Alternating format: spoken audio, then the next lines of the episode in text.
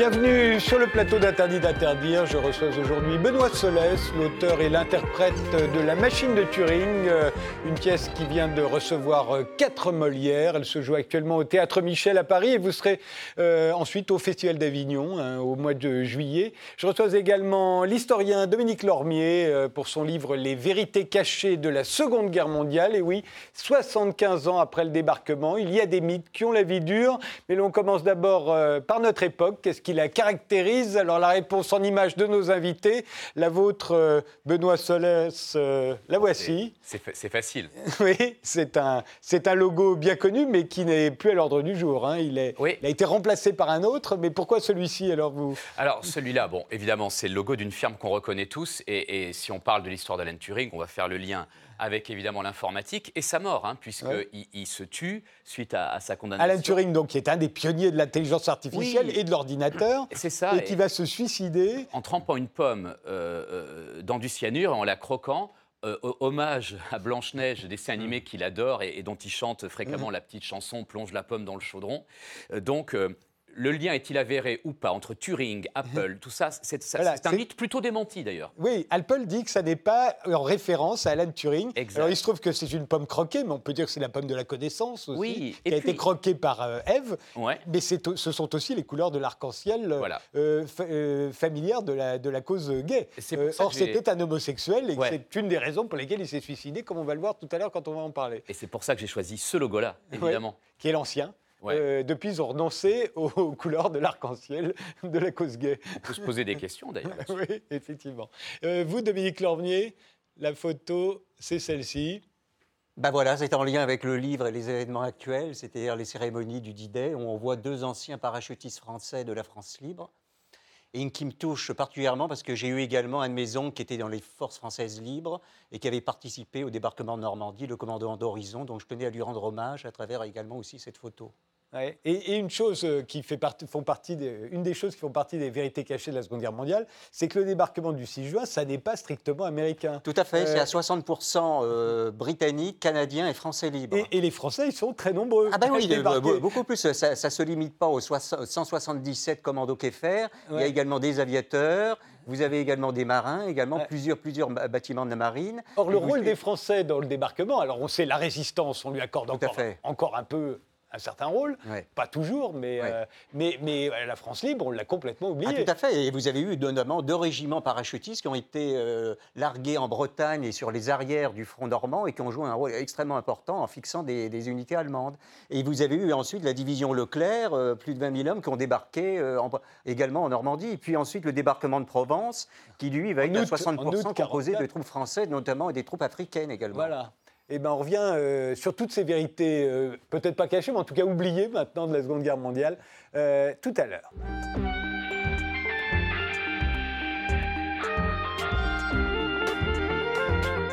Benoît Solès, vous êtes donc euh, l'auteur et l'interprète principal de La Machine de Turing, euh, qui se joue euh, tous les soirs à 21h au Théâtre Michel. une pièce qui vient de recevoir quatre Molières, et pas des moindres, hein, c'est quasiment les plus importants pour un spectacle du théâtre privé, mhm. puisque c'est le Molière du meilleur spectacle, le Molière du meilleur auteur, le, meilleur, le Molière du meilleur acteur et le Molière du meilleur metteur en scène. Oui, il y a un petit côté radia là-dedans. oui.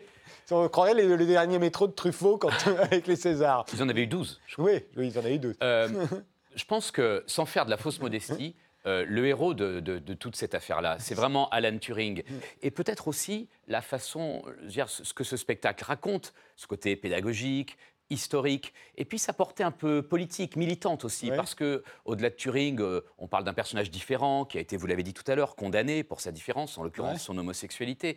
Et le message euh, de tolérance finalement que porte la pièce est quelque chose qui est très fort. Et sans doute l'Académie des Molières a-t-elle voulu euh, couronner euh, une pièce bien fabriquée, intéressante, instructive et aussi qui a un peu de sens peut-être. Oui, et qui a en plus attiré déjà 60 000 spectateurs, je crois, euh, depuis sa, création au Festival d'Avignon euh, l'été dernier. J'ai pas fait le compte, mais les salles sont C'est le chiffre qui est donné par, euh, par le théâtre. Je propose de regarder tout de suite le teaser que vous avez réalisé, puisque maintenant, quand on fait une pièce, on fait un teaser. et il est particulièrement bien fait. Vous est-il déjà arrivé de détenir un secret? Un grand secret? Qu'avez-vous fait pendant la guerre, monsieur Turing? Je construis une machine. Une machine capable de calculer, mais aussi de réfléchir, de lire ou de faire de la musique. Ah ouais, un jukebox. Je te présente Enigma. Ce fou d'Hitler est en train de nous précipiter vers une seconde guerre mondiale, Turing. Et cet engin-là risque de nous la faire perdre. Plonge la pomme dans le chaudron pour qu'elle s'imprègne de poison. Qu'est-ce qui tourne pas rond là-haut, hein? Qu'est-ce qui tourne pas rond Je sais pas. Quelle est la nature de votre relation avec monsieur Murray Monsieur Turing, vous venez d'avouer sous serment être coupable d'outrage aux mœurs et d'indécence. Est-ce qu'une machine peut penser? Nous n'avons plus de temps. Ça fait presque deux ans que tu cherches on ne sait pas bien quoi, seul dans ton coin. Pourquoi refuser à une machine son droit à l'intelligence, même artificielle? Tu es viré Non, non, non, non La plaisanterie est terminée Non Échec et mat. Pauvre fou.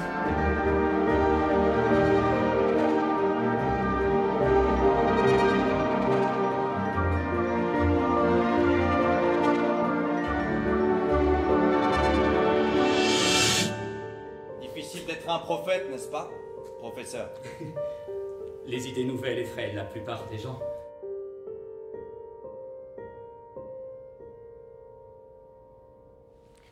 Alors ça, c'est vraiment la pièce telle qu'on la voit aujourd'hui euh, euh, au théâtre Michel. Est-ce que c'était déjà exactement la même pièce qu'on voyait l'été dernier au Festival Off d'Avignon, à l'atelier théâtre actuel euh, Oui. la même mise en scène? Oui, exactement. C'est une question qu'on me pose assez souvent. Ça a l'air luxueux quand on le voit Ah bah, aujourd'hui au théâtre et on se dit, Je, je vous remercie, c'est pourtant assez économique, euh, parce que c'est- c'est un, c'est un petit grand spectacle, grand par son ambition, mais, mais c'est cette- vous savez, euh, il y a deux, trois éléments de décor. En effet, cette euh, création vidéo qui est là pour enrichir et pour un peu nous faire rentrer euh, dans la tête de Turing, mais en vérité, le spectacle, comme vous le dites, a été créé au Festival Off. Euh, il, a, il a été créé là, on aurait pu le jouer 30 fois là et puis euh, Oui, dire au ça. revoir et merci. Euh, donc il a été créé avec ce souci d'économie aussi, euh, ce côté artisan donc, que je revendique beaucoup, euh, inhérent aux gens de théâtre. Et, hum, et s'il a, euh, un- une, disons, une, une joliesse comme ça, quelque chose d'assez accompli esthétiquement, j'en suis content parce que on a fait tout ça quand même avec des gens de talent, mais avec pas mal d'économie de moyens quand même. Ouais. Mm. Et, et alors ça, ça semble miraculeux. C'est un spectacle qui naît au festival Avignon Off. On sait bien à quoi ça sert à Avignon, c'est de se faire remarquer, de se Ouais. faire engager. Immédiatement, le spectacle a du succès. Immédiatement, il trouve un théâtre pour la rentrée euh, parisienne? Oui, je dois dire, il y a eu un petit, un petit miracle quand même. On est arrivé là-bas sans savoir du tout ce qui allait se passer. Euh, et le jour de la première, euh, c'était pas plein avec toute la presse dans la salle. Le jour de la première, il y avait 30 personnes dans la salle. Mais là où ça est devenu intéressant, c'est que le jour de la seconde, il y en avait 80. Le jour de la troisième, c'était quasiment complet. Et mon producteur m'a dit, il y a quelque chose qui se passe. On a eu très vite la presse. On a eu très vite hum, les programmateurs, c'est-à-dire les gens qui, vont ensuite programmer la pièce en, province et même dans le monde, parce qu'on va la jouer dans le monde entier. Et puis il y a eu cet enthousiasme euh, du public, quelque chose qui a pris, qui est magique, qui s'appelle le bouche à oreille, qui ne se commande pas, qui, ne se, euh, euh, qui, est, impossible à acheter. Et, c'est ce qui s'est passé. Ça a été comme une traînée de poudre. Les gens ont parlé de, ce spectacle, de ce personnage. Et en effet, on a eu plusieurs propositions de théâtre et on a choisi le théâtre Michel. Alors c'est vrai que Alan Turing, vous l'avez dit, c'est un bon sujet, il est particulièrement attractif. Il y a beaucoup de jeunes dans la salle, par exemple, qui viennent parce que c'est un personnage qui leur parle à l'imagination. Mm. Euh, c'est intéressant parce que je me souviens, il y a quelques années, c'était un inconnu complet. Et très peu de temps, il y a cinq ans, Mais me semble-t-il, personne ne savait qui était Alan Turing. Depuis, il y a eu des films, Ouais. euh, films hollywoodiens, Ouais. Mm. il y a eu beaucoup de livres, euh, il y a votre spectacle aujourd'hui, et, et on voit bien qu'il intéresse tout le monde, puisque vous allez, vous allez être en tournée même dans le monde entier. C'est vrai, séance de rattrapage intense mais tardive. Oui, Parce comment se fait-il qu'il y a cinq ans, personne ne connaissait parce Turing que euh, son travail a été fait sous le sceau du secret euh, de la défense, euh, euh, chapeauté par le MI6. Je me tourne vers l'historien. Oui, oui, et, avec une, une obligation de secret. Et à cette obligation de secret s'est mise une seconde couche, qui est l'infamie de cette condamnation dont on ne devait quand même pas être très fier, la loi de 1885 qui condamne l'homosexualité. En Angleterre, hein, pas En en Angleterre, France, hein. celle, qui celle qui condamne d'ailleurs Oscar Wilde, la même. Lui fera deux ans de prison, Oscar Wilde. Oui, euh, c'était un choix. On avait le choix entre euh, la prison ou un traitement. la castration chimique. La castration chimique. Ah oui. C'est ce que choisit euh, euh, Turing, on peut se poser la question pourquoi? Quand on le connaît, on se dit qu'il y a peut-être là une espèce d'expérimentation ultime sur lui-même entre le corps et l'esprit. Euh, mais voilà. Et le personnage, il disparaît des écrans radars dans les années 50-60. Il est uniquement connu de gens comme vous, d'historiens, euh, de scientifiques, de mathématiciens et de quelques militants euh, gays, à, à- à- à- à tel point que quand un, un- un militant euh, euh, lance une pétition pour sa réhabilitation. Moi, c'est à ce moment-là, ça fait il y a une dizaine d'années que je, que je commence à vouloir écrire la pièce. Euh, il y a suffisamment de signataires, donc Gordon Brown, Premier ministre de l'époque, est obligé de répondre. Et il Oui, c'est donc c'est très très récent. hein, c'est- 2009, il répond Oui. à la pétition. Et qu'est-ce qu'il répond? Euh, On s'excuse, c'est très triste, on ne peut pas le réhabiliter parce qu'on ne peut pas refaire la loi. Mais il dit surtout, Gordon Brown, hein, qui ne doit pas être le mec le plus inculte et qui est anglais, il dit Je ne connaissais pas, je ne connaissais pas Alan Turing. Incroyable. Alors, Et aujourd'hui, il vient d'être élu, il vient d'être élu l'homme de son siècle par le, le- le Times le plus important au monde. Oui. Alors, il faut voir qui est Alan Turing. Premièrement, c'est vraiment le pionnier de l'ordinateur et de l'intelligence artificielle, bien qu'il n'ait jamais construit d'ordinateur. hein. Mais il en a l'idée, la machine de Turing. Oui, oui c'est une idée théorique qui date de 1935. Il courait beaucoup, il adorait courir. Quand on Oui, court, le ce, a- cerveau- ce que j'ai appris. En, alors, Oui. moi, je connaissais bien Turing. J'ai appris. Pour, il courait le marathon quand Et, même. euh, dans les 10 temps- minutes, 10 minutes de moins que le, que le champion olympique. Il était sélectionnable par son temps aux Jeux Olympiques. C'est incroyable. Mais euh, Alors que vous le jouez d'une façon, on a l'impression que c'est tel qu'on l'a vu là. Ouais. C'est un fantaisiste, on ne sait jamais s'il est sérieux, s'il plaisante. Ouais. Euh, il est limite fou, Ouais. génie, Ouais. Pour nous, souvent c'est peut-être même une chose. forme d'autisme d'Asperger, mais athlète dans la tête, athlète dans les jambes. Ouais. Et, et c'est vrai, il a cette, ce- ce- cette capacité à courir vite. Évidemment, on lui a interdit d'aller aux Jeux Olympiques. C'est- C'était c'était pas possible. Alors donc, l'idée de l'informatique, euh, 1935, après une course,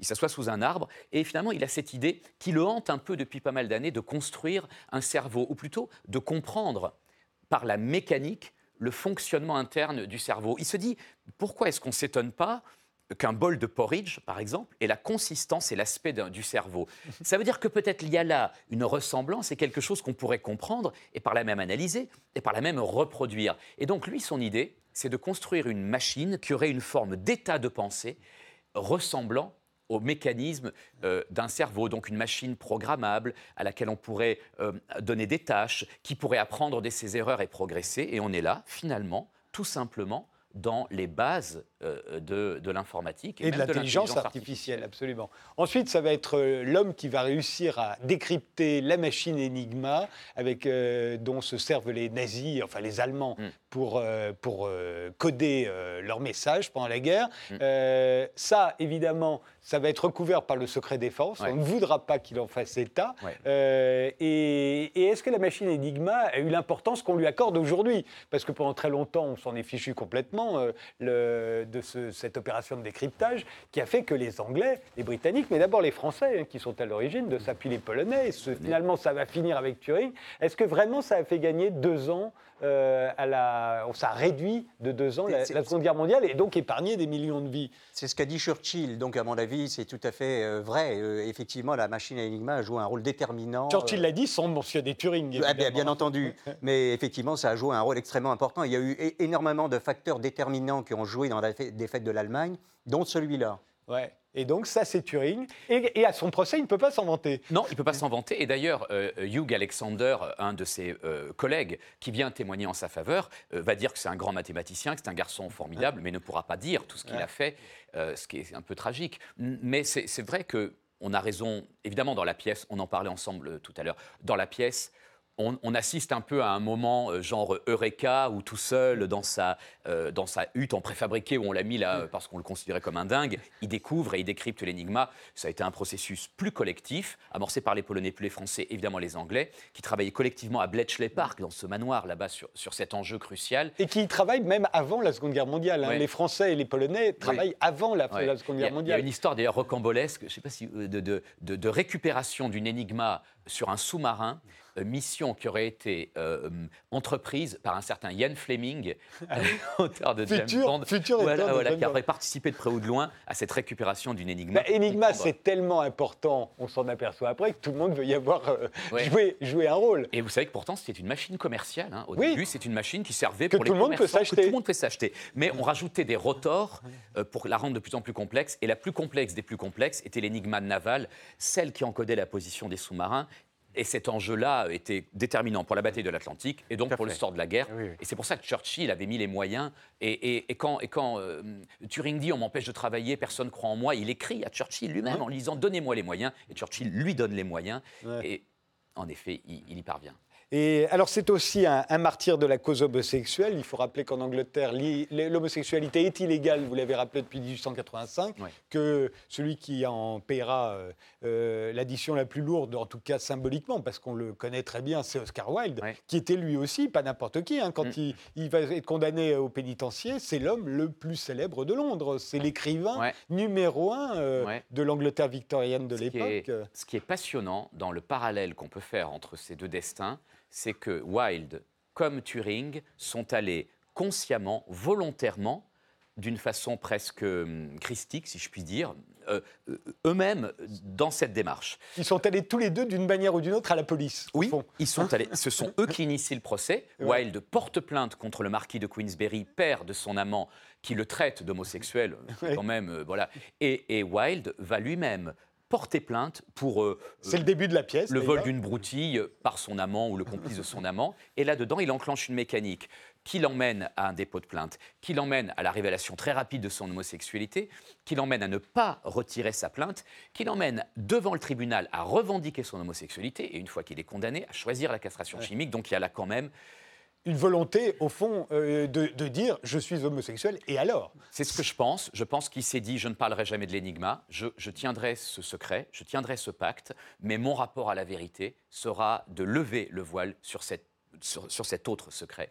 C'est assez beau euh, quand même, ça. C'est une forme de, de, de- courage. Il- l'était, bien sûr que je le joue comme un personnage un peu euh, comme ça, euh, avec une, une forme de, fragilité, très sympa, un peu foufou. Mais il y a aussi derrière une grande force. Oui, vous la jouez aussi, on le voit bien. Mm. Mais euh, alors moi, ce qui est pour moi le grand mystère de, de Turing, enfin un des grands mystères de Turing, c'est pourquoi croquer dans une pomme empoisonnée. Ça paraît tellement euh, juvénile Ouais. euh, d'imiter Blanche-Neige, euh, que, là, surtout pour un type pareil, justement. Moi, oui, j'ai appris un truc récemment là-dessus. C'est, c'est Catherine Jacob qui m'en a parlé, la, la comédienne.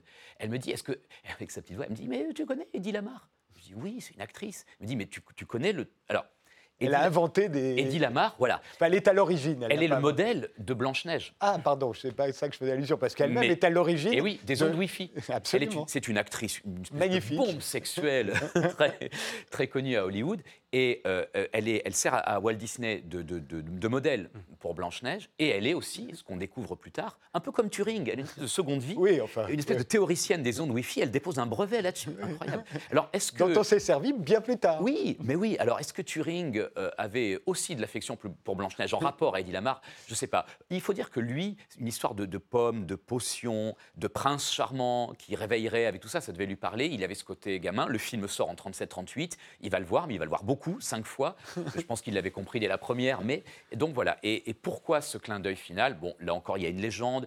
Vrai suicide, Oui. aidé par le MI6, Assassinat. acc- accident. Bon, sa mère a fait une biographie sur lui où elle dit qu'il n'était pas homosexuel et que la mort est accidentelle. Bon, Euh, moi je, je pense, je trouve que ça lui va bien de se tuer Oui, comme ça. vous trouvez que c'est cohérent avec son, per- ce personnage? Tout à fait. Après tout, vous le connaissez bien maintenant, ce personnage. Je n'oserais dire ça. J'essaie de le fréquenter en tout cas. Et alors, j'avais envie de, de poser la question.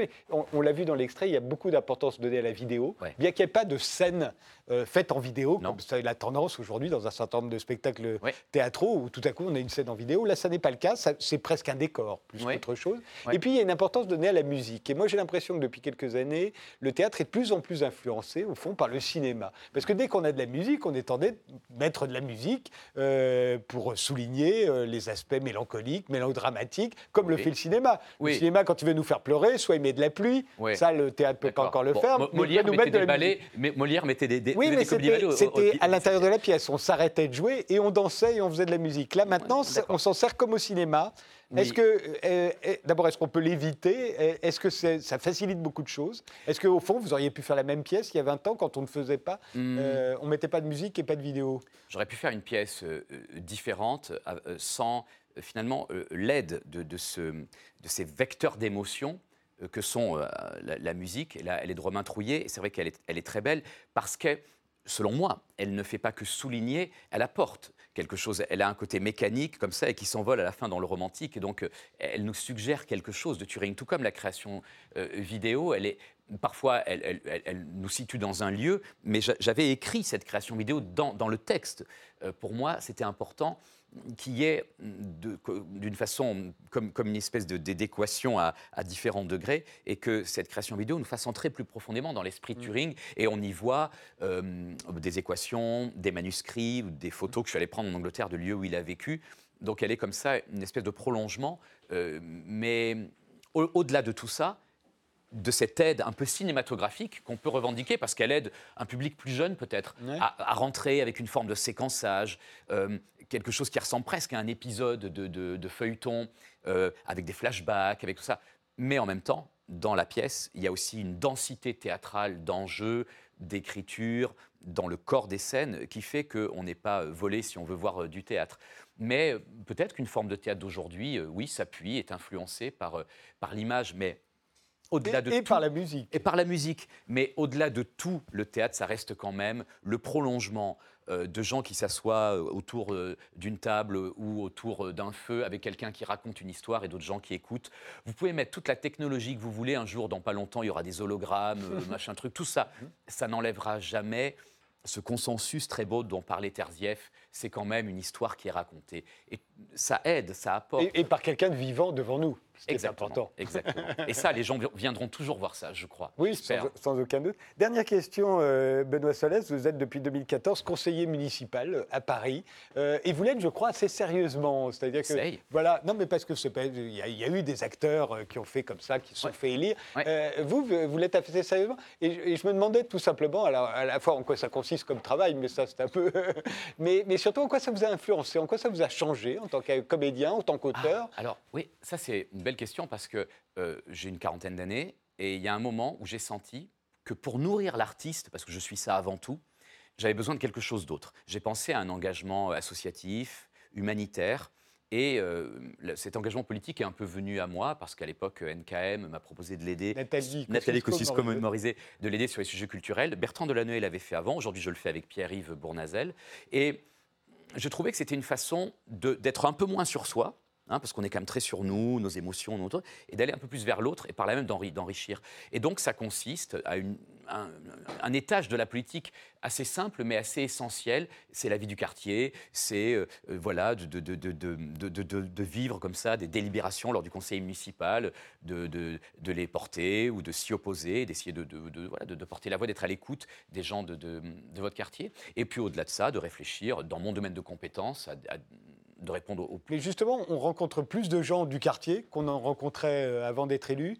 Ah euh, et donc, euh, après tout, un comédien, c'est quelqu'un qui se charge d'incarner l'humanité, pas forcément dans son ensemble, mais enfin une grande partie quand même. Oui. Donc, est-ce que... Je pense que cette ouverture hum, à l'autre, cette curiosité, enrichit le comédien, l'homme, le citoyen, et chez moi, ils sont liés intimement. Donc, ce rôle de conseiller municipal, il est important parce que j'apporte ma petite pierre modeste euh, à l'édifice de, mon quartier. Je me suis engagé et j'essaie d'apporter aux autres et ça m'apporte à moi.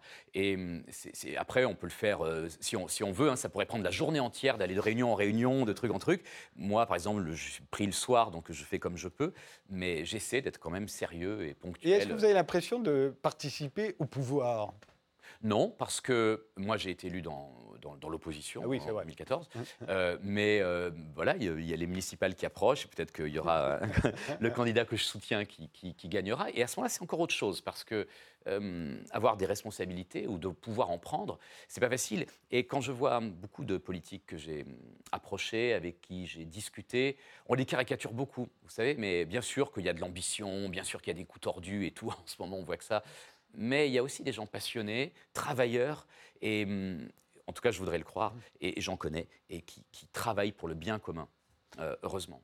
Vous serez euh, de retour euh, à Avignon Off cet été, après donc une année quand même particulièrement bien remplie. C'est génial de revenir là vous, où la vous revenez au départ. On revient dans le même théâtre, là où la pièce a démarré. Voilà, et avec quatre Molières. Je trouve ça très bien. J'adore ce, Vous savez, le, quand j'ai eu le Molière là, du comédien et tout, c'est vertigineux comme point. Voilà.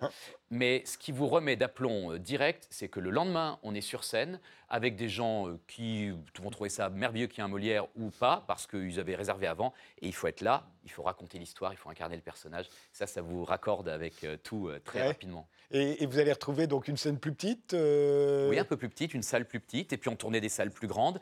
Et je vais jouer le- le- le- au mois de juin en plein air, devant 1000 personnes. C'est beau, ça, ça- c'est très euh, changeant comme métier. Et je- on, on approche de la 253 ou 300e, et je peux vous dire qu'il n'y a pas l'once d'un ennui. La machine de Turing, donc pour l'instant, c'est au Théâtre Michel euh, tous les soirs à 21h, avec Amaury de Crayancourt, hein, Qui euh, ouais. joue tous les autres rôles. Ouais, vous, vous n'en jouez qu'un, lui, il joue tous les autres. Ouais. Et puis ce sera euh, à, à Avignon pendant une bonne partie du mois de juillet. On fait une pause et on se retrouve tout de suite avec Dominique Lormier et les vérités cachées de la Seconde Guerre mondiale.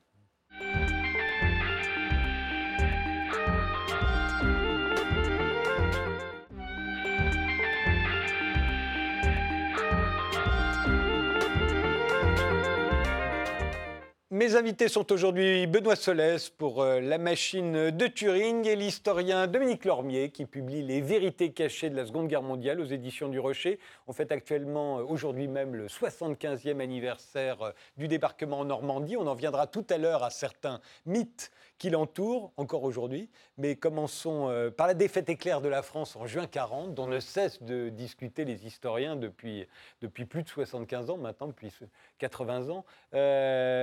Alors, on a longtemps dit que la cause en était notre infériorité matérielle. Euh, Qu'en est-il exactement, d'après vous? Ah bah, C'était également, comme l'avait dit euh, Marc Bloch, une défaite intellectuelle. Donc c'est une défaite, je dirais, à différents niveaux. Il y a une défaite intellectuelle de la France, il y a une défaite matérielle, il y a une défaite tactique et stratégique. C'est-à-dire on était en retard de trois ans par rapport à l'Allemagne du fait qu'on était dans un état de pacifisme béat vis-à-vis de l'Allemagne. On voulait absolument se réconcilier avec l'Allemagne suite à la saignée de 14-18. Oui, on ne voulait pas la guerre, quoi. Voilà, on, on ne voulait absolument pas la guerre. Même, euh, vous, aviez, vous avez eu notamment Simon Hemstein qui a fait paraître un livre très fort intéressant, d'ailleurs que je cite dans mon livre, Un paradoxe français, où on retrouve énormément d'intellectuels de gauche dans la collaboration, parce que c'était des gens qui étaient tellement pacifistes qu'ils ont même été pacifistes pendant également la guerre. Notamment Jean Giono qui disait Je préfère être euh, allemand vivant que français mort. On a entendu ça, euh, on s'en souvient, euh, au moment de la guerre froide aussi. euh, Tout à fait. hein, plutôt, plutôt vivant, enfin, je ne me souviens plus quel était le slogan. Plutôt des rouge, allemands. plutôt, Plutôt oui. rouge que mort. Voilà, tout à fait. le slogan des pacifistes allemands. Donc, matériellement, on a des avions, on a des tanks, euh, on a des alliés aussi Oui. qui ont des avions et des tanks, ce Oui. sont les, les Anglais. Mais euh, est-ce qu'on en a beaucoup moins que les Allemands? Alors en vérité, il y a un certain équilibre des forces, mais lorsqu'on regarde en détail, on découvre par exemple que euh, les trois quarts de nos chars sont inaptes à la lutte anti-chars. C'est des chars qui ont été conçus pour détruire les nids de mitrailleuses allemands comme en 1918. Donc ce sont des tanks Renault qui sont effectivement assez bien blindés, mais qui ont un petit canon qui est inefficace contre les trois quarts des chars allemands. Ouais. On découvre également que les trois, chars, les trois quarts des chars français n'ont pas de poste radio pour manœuvrer. D'ailleurs, le général On fait au fagnon. Hein, voilà, voilà on manœuvre au fagnon, c'est-à-dire en plein champ de bataille. Vous avez le chef de char qui sort euh, avec les balles qui sifflent tout autour et qui essaye de faire des signaux au fagnon avec les autres chars pour les faire manœuvrer. C'est totalement absurde. Et le général Guderian, qui avait assisté à des manœuvres de l'armée française. Guderian, dans- qui lui est un des as. voilà, euh, un, de- de- un- un des théoriciens Allemand. de la guerre éclair et des blindés, a été effaré de voir les chars français manœuvrer dans les années 30 à- au fagnon et sans, euh, sans avoir de poste radio, alors que lui a été véritablement l'introducteur, je dirais, des postes radio au sein des, au sein des Panzer Divisions. Ouais. Donc les chars, ok. Les avions, on en a. Alors les avions, on avait un, alors il y avait à peu près au niveau des chars à peu près 2200 chars français face à 2700 chars allemands. Si on compte les chars anglais, il y avait à peu près un équilibre, mais justement j'ai- parlé des raisons techniques. Concernant l'aviation, il y avait un rapport de force de 1 contre 3 au bénéfice des Allemands. En plus avec euh, des avions français qui en règle générale volaient à 100, 100 km/h moins vite que les euh, chasseurs allemands. Ouais. Donc, euh, et malgré ça, il y a eu quand même euh, des combats acharnés, puisqu'il y a eu euh, 50% des chars allemands qui ont été détruits au combat, et à peu près 50% de l'aviation, ce qui a joué un rôle déterminant pendant la bataille d'Angleterre, parce qu'il a manqué à peu près 1400 avions euh, aux Allemands euh, au moment où ils allaient entamer la bataille d'Angleterre. Et puis il y a la supériorité des avions euh, anglais à ce moment-là qui joue beaucoup. On a demandé qu'est-ce qu'il faudrait, on demandait aux, aux pilotes allemands qu'est-ce qu'il vous faudrait pour Voilà. remporter la bataille d'Angleterre. Ils ont dit des Spitfire. Ah, Absolument, c'est c'est ce que la, la question que que, que Hitler avait posé à Goering et Goering avait répliqué en disant Donnez-moi des Spitfire. voilà. Et donc, alors bon, euh, le problème donc à la fin, c'est intellectuel, c'est le commandement. Oui, alors on a un commandement à deux niveaux, c'est-à-dire on a un commandement qui est novateur avec le général de Gaulle qui a compris À l'utilisation. l'époque, colonel. Voilà, colonel de Gaulle, général de brigade ensuite, à titre temporaire, Ouais. et qui a compris l'utilisation des l'importance des chars d'assaut. Euh, à côté de ça, on a un- une armée euh, de modèle, modèle 1918 un petit peu rénovée qui est fascinée par les fortifications. Mais euh, je dirais le pont français pouvait se concevoir d'une certaine manière, c'est-à-dire il s'agissait d'intervenir avec un corps euh, mécanisé rapide en Belgique et de, de, de sauvegarder la, frontière de l'Est avec une ligne euh, justement fortifiée. Donc ça pouvait se défendre. Le problème qu'il y a eu, c'est qu'il y a eu aussi l'attitude très ambiguë de la Belgique qui n'avait pas fortifié les zones où devaient s'installer les troupes françaises en Belgique, du fait que la Belgique était quand même euh, du côté flamand très favorable à l'Allemagne, les Wallons étaient plutôt favorables aux, aux Français, et il y avait véritablement un statut de la Belgique qui était un statut de neutralité, mais qui durant les années 30 a favorisé justement la manœuvre allemande. Et le, on a l'impression que quand même le fait que l'armée française est mal commandée est, un problème récurrent depuis quasiment Napoléon. Euh, c'est le général de Gaulle dans ses mémoires qui a dit que les Français, ça pouvait être la meilleure armée du monde si elle était, bien commandée, cette armée. Euh, on voit bien qu'en 1870, c'est une catastrophe. Euh, en 1914, au début, c'est une catastrophe.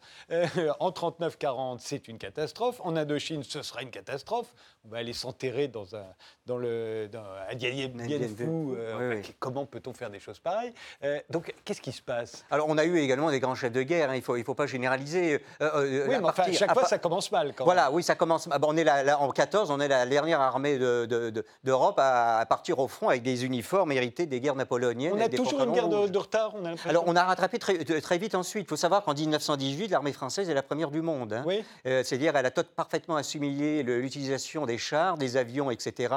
Elle, a parfaitement assimilé le combat interarmes. Donc, c'est la première armée à ce moment-là. C'est la plus moderne, euh, la plus efficace. En 1918, elle va livrer 14 batailles aux Allemands. Elle va en remporter euh, euh, 13. Donc, véritablement, c'est elle qui va mettre à genoux l'Allemagne. Et c'est pour ça euh, qu'on est les grands vainqueurs de 1918 et qu'on a une large fait. responsabilité dans le traité de Versailles. Absolument, tout à fait. Bah, du fait d'avoir, euh, je dirais, coupé en morceaux des populations allemandes, ce qui a réveillé le nationalisme allemand par la suite.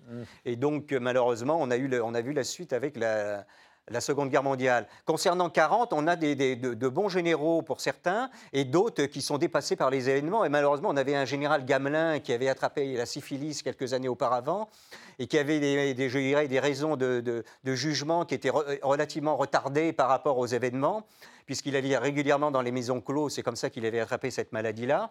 Et donc, euh, au moment des événements, il est souvent tout le temps en retard par rapport à la progression des troupes allemandes. On a un général Georges également, qui est son adjoint, qui a été fra- fragilisé au moment de l'attentat contre Louis Barthou dans les années 30, euh, lorsque Louis Barthou a été assassiné. À Marseille, avec voilà, par des Croates, certainement d'ailleurs téléguidé par les nazis. Et donc, à ce moment-là, euh, ce pauvre général Georges, au moment de l'offensive allemande dans les Ardennes, va s'effondrer en pleurant. Donc, vous imaginez euh, Churchill voyant un vous- général vous- français auréolé de Vous la Première insistez Guerre sur le mondiale. fait que, les, que la moyenne d'âge aussi est plus élevée. euh, Oui, et il y a une différence que- de, de 10 ans entre les officiers euh, français et allemands. C'est-à-dire les, les officiers allemands sont plus jeunes. Il faut savoir qu'à cette époque-là, avoir 10 ans de plus, c'était euh, prati- pratiquement être, euh, pas être un vieillard, mais pas loin. Oui, c'est-à-dire au- même niveau, au même euh, poste de commandement. hein. Tout le, à fait. Le, général de Gaulle, euh, le colonel de Gaulle est jeune, mais il est à la tête d'une division. Alors, le général de, le général de Gaulle, le général Join, le général, le général de Lattre commandent chacun, chacun une division. Euh, à l'équivalent, vous avez généralement des généraux allemands qui commandent tout un corps d'armée, c'est-à-dire une, Ouais. dizaine, une dizaine de divisions. Alors, euh, vous, vous disiez, euh, les Belges euh, ont leur responsabilité dans cette défaite, mais les Anglais aussi. Tout à fait. Ah bah, les. Anglais, c'est les Anglais qui nous poussent à intervenir en Belgique parce que, bien sûr, ils veulent défendre les côtes du Nord, loin, bien entendu, de leur côte anglaise. Ils ne veulent pas avoir les Allemands près des, près des côtes du Nord. Également, ils envoient en, en plus des troupes, je dirais, en infériorité numérique. La France mobilise 110 divisions, il y a seulement 10 divisions britanniques au, moins, au moment de l'offensive allemande. Et il faut savoir, par exemple, qu'en 1918, il y avait quand même 62 divisions britanniques. Et c'est pour ça que d'ailleurs, à un moment donné, Pétain va dire à Churchill, euh, euh, Pétain, euh, Churchill encourage Pétain à continuer à résister, et Churchill lui rétorque en lui disant, mais où sont vos, 60 divisions? Pétain lui rétorque. Voilà, c'est Pétain qui rétorque ça à Churchill en lui disant, mais où sont vos 60 divisions que, que vous nous aviez offertes en 1918 ouais. Donc euh, pour vous, les, Anglais n'y sont pas allés euh, suffisamment, ne sont pas venus suffisamment euh, nous épauler Ou est-ce que c'est parce que Churchill a très vite vu que les, les Français n'allaient pas tirer le Alors, coup et pas rembarquent aussi vite d'ailleurs à Dunkerque C'est pas du tout la faute de Churchill, c'est surtout la politique étrangère calamiteuse de Chamberlain dans les années 30. Qui, qui est son prédécesseur. Voilà, qui, qui, qui, veut, qui s'engage dans une politique de gentleman agrémente avec les, avec les Allemands. Il pense qu'Hitler est un, est un gentleman, on va pouvoir s'entendre avec lui alors qu'en vérité c'est un voyou. Et véritablement, ils sont également dans un pacifisme béat aussi, comme la France. La France n'a pas de politique étrangère à l'époque, elle était totalement soumise à la politique étrangère de la Grande-Bretagne. Et vous avez un personnage assez étrange qui est Mussolini, qui dans un premier temps est profondément anti-allemand, euh, opposé à Hitler, essaye d'établir une alliance pour essayer d'encercler Hitler. Il avait été abandonné au moment de l'affaire de l'Éthiopie, parce que les, les Anglais vont être plus préoccupés par l'invasion de l'Éthiopie par les, par les Italiens, alors que l'Angleterre est quand même la première puissance coloniale du monde et elle est mal placée pour donner des leçons d'anticolonialisme aux, Italiens. Et, et, va pas par, contre, passer totalement l'éponge sur les revendications territoriales allemandes et le réarmement allemand. Et en plus, il y a plus grave, en 1935, la Grande-Bretagne a signé un pacte de réarmement naval avec l'Allemagne nazie au niveau des sous-marins ce qui est totalement en contradiction avec les accords de Versailles. Donc euh, votre thèse, euh, vous, euh, c'est qu'au fond, les Français et les Anglais ont jeté Mussolini dans les bras d'Hitler. Ah ben, c'est une thèse qui est reconnue par Churchill lui-même. Churchill a dit que ça avait été un désastre diplomatique. C'est reconnu par le grand historien italien Renzo de Felice, qui était un homme de gauche, et par l'historien de gauche français, qui est un des plus grands spécialistes de Mussolini, Pierre, Pierre Milza. Donc là, je ne fais reprendre que des postulats. C'est la même chose avec Staline, on le jette de la même manière. Ah, ben, tout à fait, parce que Staline, dans un premier temps, veut établir euh, une alliance avec justement les Français, d'ailleurs qui a été euh, lancée par Mussolini. Il faut savoir que le premier pays à avoir reconnu à la SDN euh, la Russie soviétique, ça a été l'Italie fasciste de Mussolini. Il faut se rappeler que Mussolini avait été un député socialiste italien, directeur du journal L'Avanti également, donc il avait gardé une fibre sociale et même socialisante, qui s'était engagé aux côtés des Alliés pour l'entrée en guerre de l'Italie aux côtés des Alliés, où il s'était battu. Il a même été membre de l'intelligence service, c'est une chose qu'on ignore totalement, membre de l'intelligence service durant la Première Guerre mondiale, donc il avait un lien aussi amical avec la Grande-Bretagne. Et il a essayé d'établir une alliance avec justement la France, la Grande-Bretagne et la Russie soviétique et l'Italie pour encercler Hitler. Et ce sont les Anglais qui ont tout fait éclater, mais également aussi du fait de la Pologne, parce qu'au moment des accords de Munich, euh, à un moment donné, Staline voit vraiment le danger hitlérien. Il est prêt à, à mener une opération militaire avec les Français et les Britanniques mais il faut traverser la Pologne et les Polonais ne veulent absolument pas que les Russes traversent la Pologne, parce qu'ils ont effectivement de très mauvais souvenirs.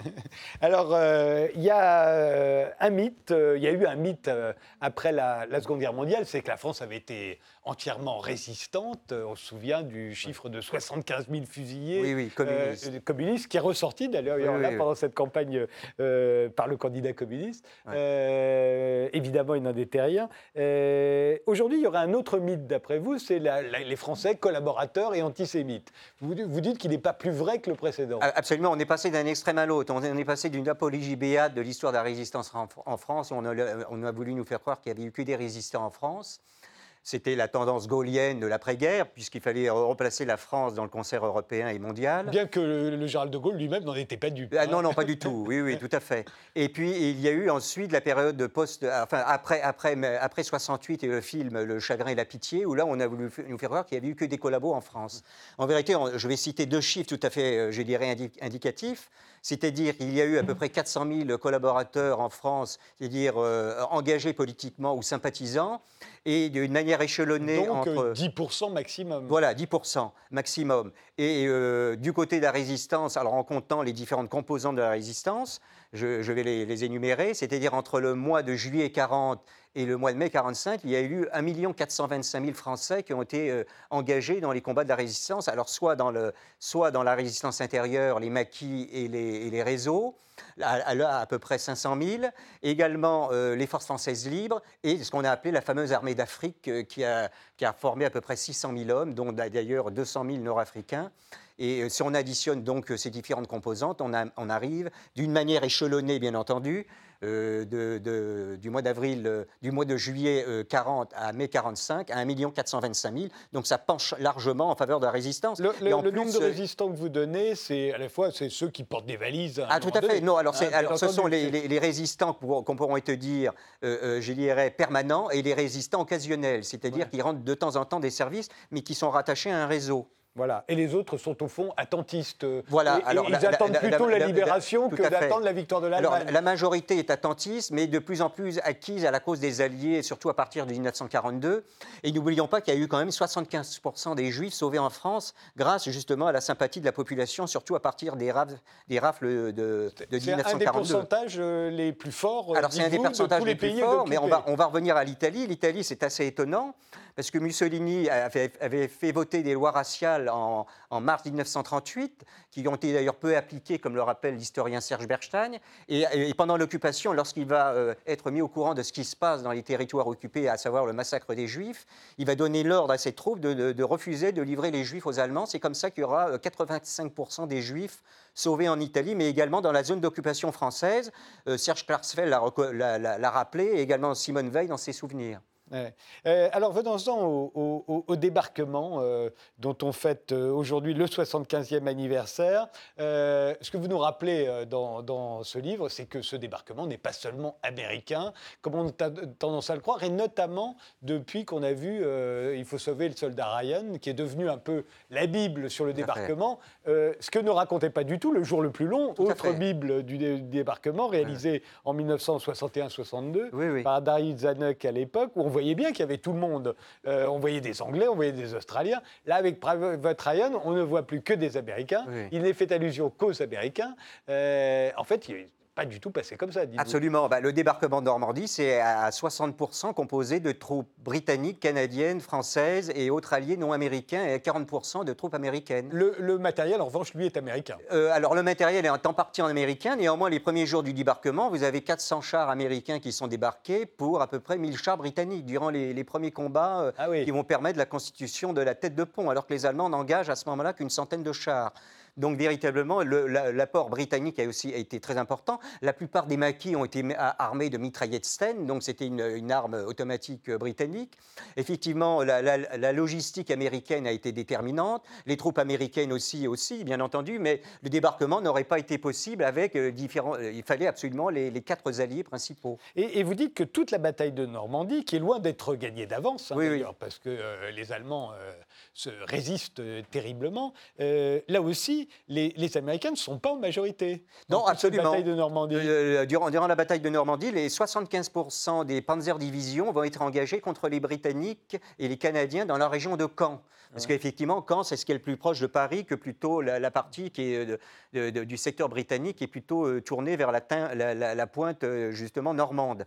Donc les Allemands vont, vont mettre véritablement le paquet, si vous me permettez l'expression, au niveau des, des, chars contre les Britanniques. Et c'est les Britanniques qui vont subir les, les pertes les plus lourdes en chars face justement aux troupes allemandes, alors que les Américains auront surtout eux, face à eux des unités d'infanterie ou des unités parachutistes. Alors les chiffres que vous donnez, vraiment, on ne les connaît pas. Donc entre le 6 et le 10 juin, on est au tout début du débarquement. Euh, il y a 81 445 euh, euh, hommes euh, britanniques, canadiens, Canadien, français, français qui débarquent contre 73 000 Américains seulement. Oui, oui. Et puis ensuite, pendant toute la bataille de Normandie, c'est 1 925 000 d'un côté contre seulement 1 527 000 Américains. Tout à fait. Et puis il y, a, également un autre chiffre qui est important au niveau du domaine de la Seconde Guerre mondiale, c'est les pertes allemandes, c'est-à-dire euh, où sont tombés les soldats allemands? Vous avez eu sur 5 500 000 soldats allemands, vous en avez eu 4 millions qui sont tombés contre l'armée soviétique et 1 500 000 contre les alliés occidentaux, français, britanniques et américains, dont à peu près 300 000 uniquement contre les troupes américaines. Ouais. C'est d'autant plus, juste après la Seconde Guerre mondiale, l'importance qu'on accorde à l'URSS euh, en tant que vainqueur de la, de la guerre est très importante parce qu'il y a des partis communistes dans tous les pays d'Europe. Euh, Aujourd'hui, c'est le contraire. On, a l'impression que ce sont les Américains qui ont gagné la guerre et que sans les Américains, les Russes auraient été battus par les Allemands. Absolument. Alors, Or, alors- tous les historiens disent le contraire. Ah oui, oui, non, non, mais il est établi, même les Allemands eux-mêmes reconnaissent que c'est l'armée soviétique qui a pesé dans la balance. C'est-à-dire l'armée soviétique a joué le rôle de l'armée française pendant la Première Guerre mondiale. Euh, L'armée y l'armée compris au française- niveau du matériel qui est soviétique. Ah oui, oui, ah, Qui pas alors du là, tout le non, non, matériel non, non, américain non, qu'on non. croit. Alors il y a quelques, quelques euh, chars américains qui, qui arrivent euh, en Russie, mais très peu par, le, par, la, par la mer du Nord. Mais c'est surtout du matériel soviétique, et c'est le matériel soviétique qui a pesé dans la balance. Euh, Donc c'est évident. Les troupes américaines ont joué un rôle important aussi, mais celui qui a été décisif, été celui de l'armée soviétique. Alors maintenant, le rôle de la France dans cette victoire des Alliés euh, en, en 1945, il est aujourd'hui euh, totalement minoré. Euh, on sait, on a l'impression que De Gaulle est arrivé par une sorte de, de- de génie politique euh, à ce qu'on se tienne euh, parmi les quatre vainqueurs. Euh, vous dites que c'est pas du tout usurpé. On a joué vraiment un rôle. Alors Oui. d'abord, la, la résistance française. Alors la résistance française a été très efficace. Rien que par exemple dans la zone du sud, il y avait à peu près 1 500 000 Allemands, dont 400 000 dans le sud de la France. Or, sur les 400 000 Allemands euh, positionnés dans le sud de la France, durant les combats de la libération menés à- en grande partie dans le sud de la France par les maquis, vous avez eu 200 000 Allemands mis hors de combat. Et si on prend la totalité des troupes allemandes, le, ma- le maréchal allemand von Rundstedt, qui commandait le- les troupes allemandes sur le front ouest, a estimé que l'apport de la résistance avait été de 15 divisions et que les Allemands avaient été véritablement pris entre deux feux, c'est-à-dire le côté normand et à l'arrière par les maquis. Donc les maquis ont joué Ça, un rôle ça, considérable. c'est au moment de la libération. Tout Mais c'est vrai qu'entre la période de, de- de l'occupation, pendant toute la période de l'occupation, là, il y a deux tendances, il y a deux stratégies pour la résistance. Euh, il y a faire du renseignement, de l'espionnage, et là, ce sera extrêmement efficace. Tout à fait. Euh, 80% des renseignements fournis aux Alliés l'ont été par, les, par, la, par, la, par, la, par la résistance française. Mais il faut savoir également quand, par exemple, la bataille de Dunkerque a joué un rôle déterminant dans la poursuite on, on de y la reviendra guerre. dans les, les Voilà. batailles proprement militaires. Mais il y a une autre tendance de, la- de la résistance pendant toute cette occupation qui est de commettre des attentats, ce qu'on appelle à à le terrorisme, qui est d'ailleurs est du terrorisme. Tout à fait. Euh, on a eu tendance à lui accorder beaucoup d'importance. Aujourd'hui, on a l'impression que les historiens disent euh, non. Ça, Ah si, si, si, ça, ça a joué un rôle déterminant. Il suffit de regarder les journaux de marche des unités allemandes. Euh, Ils disent qu'on est constamment sous la brèche à cause des sabotages des justement des terroristes. Donc véritablement, ils accordent une énorme importance. À, et moi, je, donne, je cite les chiffres, hein, les chiffres venant aussi bien des Alliés que des Allemands. Donc à ce niveau-là, la résistance a été très très efficace au niveau des sabotages. Il faut savoir aussi qu'il y a eu 4000 aviateurs alliés qui ont été évadés euh, par la résistance intérieure. et ça pendant tout au long de Euh, l'occupation. Voilà, pendant toute la période de l'occupation, donc euh, 4000 aviateurs, euh, les Allemands auraient bien voulu avoir 4000 aviateurs le, le- le jour du D-Day. Aux 4000 aviateurs, il y a eu à peu près 10 000 aviateurs alliés au, au début du débarquement en Normandie, donc 4000 qui avaient été libérés grâce à la résistance intérieure. Alors après, elle a, elle a joué militairement, euh, dites-vous, un rôle beaucoup plus important que celui qu'on qu'on veut bien lui, lui donner aujourd'hui. Premièrement, à Dunkerque. C'est elle qui, qui, est, qui repousse les Allemands et qui empêche les Allemands de prendre Dunkerque euh, et qui Alors, permet ça- donc aux Anglais Ah bah, ça, de va, ça va condamner la l'Allemagne à la guerre sur du, de front. C'est reconnu par le général Guderian, qui estime que ça a été une des grandes fautes d'Adolf Hitler. C'est-à-dire il y a 30 000 soldats français euh, enfermés dans la poche de Dunkerque qui vont résister pendant 10 jours à 200 000 soldats allemands, ce qui va permettre de sauver 300 000 soldats britanniques. Ouais. Churchill a estimé que si ce corps expéditionnaire britannique avait été capturé à Dunkerque, que la Grande-Bretagne n'avait plus de troupes euh, pour défendre la- la- justement l'Angleterre. Ouais. Donc à ce moment-là, je dirais véritablement, euh, la, la Grande-Bretagne aurait été dans une situation extrême pour pouvoir euh, résister. Donc il y a eu ce fait. Il y a eu le fait également de Bir Hakeim en mai-juin 42 en Afrique du Nord. Très Où- important. Très important, c'est la brigade du général Koenig On va les voir, qui va résister euh, avec 3700 hommes pendant trois semaines à 37 000 soldats allemands de- et italiens de l'Africa Corps qui espèrent pouvoir s'emparer au plus vite du Caire et qui vont être bloqués pendant trois semaines justement par ces Français libres. Et euh, général euh, le maréchal Rommel reconnaîtra d'ailleurs que la résistance la plus héro- héroïque qui lui a été po- opposée durant la guerre du désert a été à Bir Hakeim. Et Hitler fera même ce- cet aveu également d'admiration pour les soldats français en disant qu'avec Bir Hakeim, j'ai une preuve que le soldat français est avec nous le meilleur soldat du monde. Ouais. Et, et, euh, ensuite, il va y avoir euh, euh, la Tunisie. La, la campagne de Tunisie, la campagne d'Italie qui a été déterminante pour les troupes françaises, c'est les troupes françaises qui vont enfoncer le front allemand en, en Italie et permettre la prise de Rome. Et le maréchal allemand Kesserling dira que l'endroit où j'ai craint Véritablement, pour mon front, était celui où se trouvait le corps expéditionnaire du général Join, Ouais. qui était d'ailleurs un corps expéditionnaire composé de juifs, de, de- de chrétiens, de musulmans, d'athées, etc. Donc on avait véritablement toute la composante de Et ce qui avait été recruté en Algérie à l'époque en. Afrique du Nord. hein. Tout à C'est là que se va- vont se former cette, euh, Cette armée d'Afrique. cette armée d'Afrique qui va remonter euh, l'Italie, qui va en partie libérer la France, puisqu'elle elle débarque en août 44, et puis qui savoir, ensuite par exemple, va aller euh, assez loin en Allemagne, hein, tout tout le sud de l'Allemagne. Il faut savoir à peu près que 75% du territoire français va être libéré uniquement par les forces combattantes de la résistance, l'armée d'Afrique, euh, les forces canadiennes et britanniques, et à peu près entre 25 et 30% par les Américains, du fait que les Américains vont remonter ensuite, tout de suite, euh, dans les Ardennes. Et- Et si euh, à la fin ce sont les Français qui arrivent à Berchtesgaden, Oui. le- la tanière du loup, le- le- la, la maison d'Hitler, c'est parce que c'est nous qui sommes en pointe nous- sommes, moment-là. nous sommes en pointe durant l'offensive. Les Français vont s'enfoncer jusqu'au. Danube, jusqu'au Ouais. Danube avec l'armée de l'Atte. Donc jusqu'en Autriche. Tout à fait. Et on a un cas tout à fait ambigu, là, on l'ambiguïté de, la- de- de cette période-là. C'est-à-dire, vous avez, euh, au même moment où les, les hommes de Leclerc pénètrent dans Berchtesgaden, vous avez au même moment Oui. euh, 200 Waffen-SS français qui défendent le bunker d'Hitler. Oui, et qui, se, et qui se battent dans les métros de Berlin. Hein. Absolument. Hein, c'est les, les Waffen-SS français. Voilà, de, euh, de- de- de la fameuse, enfin, tristement célèbre division Charlemagne. Ouais, et, euh, et qui se battent à ce moment-là contre les Russes. Les- les Russes, absolument. Ce sont les Russes qui vont prendre Berlin euh, à ce moment-là. Euh, vous avez appris beaucoup de choses, Benoît Solette Ah oui, oui, oui, non, mais c'est- c'est passionnant parce que euh, dans une pièce comme la mienne, qui se veut historique quand même, on sait bien qu'on est obligé de faire des petits aménagements avec la vérité pour être pédagogique ou plus rapide ou plus efficace. Et quand on entend comme ça longuement euh, un historien comme vous, et, et surtout qui va essayer de, de décrypter un peu de, des idées préconçues, ou notamment véhiculées par le cinéma, justement, vous l'avez dit. Par le cinéma, par les propagandes aussi. Oui, parce par que des- c'est- ouais. c'est- il y a toutes les propagandes qui vont aménager un certain nombre de mythes. Ah bah, le, ciné- le cinéma de Hollywood a joué un, un rôle de premier plan dans le fait que les Américains soient considérés comme les uniques vainqueurs de la Seconde Guerre mondiale. Mmh. Puisqu'il y a eu un sondage qui est paru récemment montrant que 80% des Occidentaux aient considéré que le monde libre avait été Ouais. libre uniquement Mais de la même manière, le, cinéma français va euh, glorifier la résistance. Il y, a, il y a quasiment plus de résistants dans le cinéma français que dans la réalité, Ouais. au détriment de la France libre. Les- il y a très peu de films sur les Français libres qui se battent en, en Afrique du Nord, notamment. On se souvient tous. Alors, il y a euh, eu un film franco-soviétique sur le, le groupe de chasse Normandie-Diemen. Oui, mais sur le, sur les, sur- euh, du côté de Birakim, il y a les- un taxi pour Tobruk. Voilà, et on nous montre quoi Des Français qui sont perdus, qui ont plus de- plus C'est pas du tout des Comme, vainqueurs. comme la bataille de. Dunkerque avec euh, Weekend à Zuidcock, où on voit surtout des Français qui pensent surtout à des talés. Alors, Voilà, on fait, exactement. effectivement, il n'y a pas un côté héroïque comme on l'a dans le cinéma américain. Voilà. Alors, on l'a eu en France euh, sur les films de 14-18, mais il y a eu quand même la saignée de 14-18. Les Américains n'ont pas vécu ce que nous avons vécu en 14-18. Ils ont été traumatisés euh, par la guerre du Vietnam, effectivement, mais ils n'ont pas connu l'horreur de ce qui a été 14-18 au niveau des pertes humaines. Donc, ils, ils ont plutôt tendance à vouloir glorifier l'héroïsme et nous, à apporter de l'intention à la souffrance des soldats. Et on est plutôt anti-militariste, alors que le cinéma Voilà, américain est très militariste. Je vous remercie tous les deux d'avoir participé à cette émission. Les vérités cachées de la Seconde Guerre mondiale, le livre de Dominique euh, Lormier, paru aux éditions du Rocher. Quant à la machine de Turing, de et avec euh, Benoît Solès, c'est au Michel à Paris, puis au Festival d'Avignon du 5 au 28 juillet. Ce sera l'atelier Théâtre Actuel dans Avignon Off. Merci de nous avoir suivis et rendez-vous au prochain numéro.